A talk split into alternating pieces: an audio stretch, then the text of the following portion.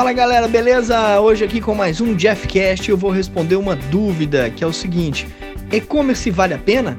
Vale a pena ter uma loja virtual? Se liga então no Jeffcast de hoje que eu vou responder essa dúvida e dar várias dicas.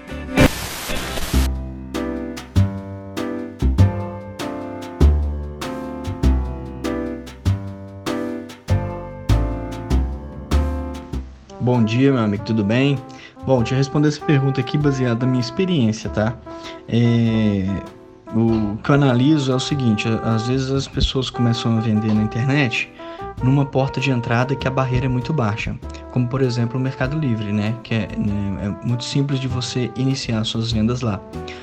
É, porém, nem todo marketplace é assim. É, você pega a B2W, super burocrático, difícil de iniciar as vendas e dentre outros que acontecem. O fato é, quando você começa a vender em marketplace, você já tem o tráfego dessas empresas. Eles levam o tráfego para você. Na tua loja virtual, esse tráfego não existe. Então você vai ter que fazer um trabalho em tráfego. Hoje, uma das coisas mais difíceis no e-commerce é você gerar tráfego. Por quê? Porque demanda tempo e demanda dinheiro. Você pode gerar tráfego de maneira orgânica e de maneira paga né, dessas duas formas. Não é por causa que é orgânico que é grátis. Na verdade, o, o investimento orgânico ele demanda investimento de tempo e de dinheiro, assim como o pago, né? A gente não pode descartar as duas possibilidades. O equilíbrio das duas é a melhor solução. Então, quando você monta um, o seu próprio e-commerce, você tem uma grande vantagem. No teu e-commerce, no teu site, é, as regras são suas né? Ali, ali é teu aquilo ali, independente se o Facebook mudar alguma regra, se o Mercado Livre mudar alguma regra, uh, no teu site você não é afetado. Então, se lá você faz 50 vendas por mês, 100 vendas por mês, qualquer mudança que acontecer no Mercado Livre, no Facebook, no Instagram ou em qualquer outra rede social e marketplace, não te afeta, tá?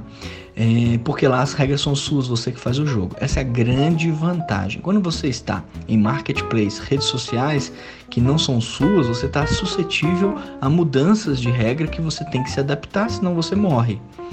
É, agora, a grande desvantagem de um e-commerce é o tráfego, que eu acabei de falar no início do, desse áudio.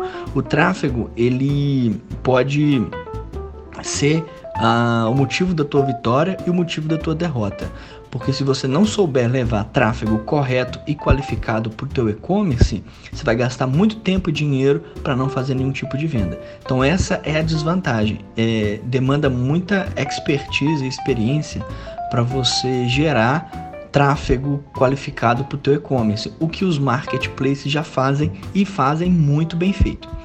É, o que eu indico para as pessoas e isso é difícil pra caramba de fazer, inclusive nas minhas lojas virtuais, não é fácil de fazer isso, é você ter 50% de faturamento no teu e-commerce, na tua.com, e mais 50% de faturamento distribuído em outros canais de venda, do tipo é, Mercado Livre, OLX, uh, Alibaba, B2W, Via Varejo, né, Amazon e etc. Nesses outros marketplaces. E aí você consegue é, diversificar da onde vem seu faturamento. Então, vamos supor, nesse exemplo que eu dei, 50% no teu e-commerce, 50% em marketplace, se o Mercado Livre tem 35% de tudo e lá muda uma regra e você não consegue se adaptar a essa regra no momento correto, você perde esses 35% de faturamento. Então você vai ter 65% de faturamento uh, no, no teu período que acontecer isso. Se hoje você vive 100% de Mercado Livre e você não consegue se adaptar a alguma regra que é mudada lá, né? É o que eu disse, você fica suscetível às regras deles, você perde 100% do seu faturamento, né? Existe uma longa discussão sobre isso. A gente fala bastante de Mercado Livre porque é, a, a, é o maior marketplace aqui da América Latina, em onde né, diversos vendedores vendem e sustentam suas famílias. Então é complexo falar sobre isso. Mas é, se você hoje não consegue ter maior faturamento no teu e-commerce, comece agora né? Já começa a estruturar teu e-commerce, começa a fazer uma venda, duas vendas, dez vendas, 50 vendas, para que um dia você consiga ter essa liberdade de, de ter as, as, suas próprias regras para você ter o teu faturamento, tá? Mas eu acho que é, existem é, é, muitos vendedores bons que ainda não sabem que podem faturar 10 vezes mais através do seu e-commerce. É, e para finalizar, é o seguinte: paciência. E-commerce não é igual ao Mercado Livre, que você cadastra o produto hoje, às vezes amanhã você já está fazendo uma venda. Né? No momento que o produto é publicado no Mercado Livre, tem sete visualizações, você faz uma venda, né? Então, no e-commerce não é assim. Às vezes a primeira venda demora meses para acontecer.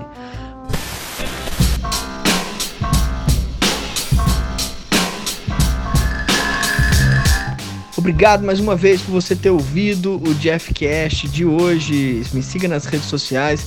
Na descrição aqui desse podcast você tem todos os links para conseguir entrar em contato comigo. Um forte abraço e nos vemos na próxima.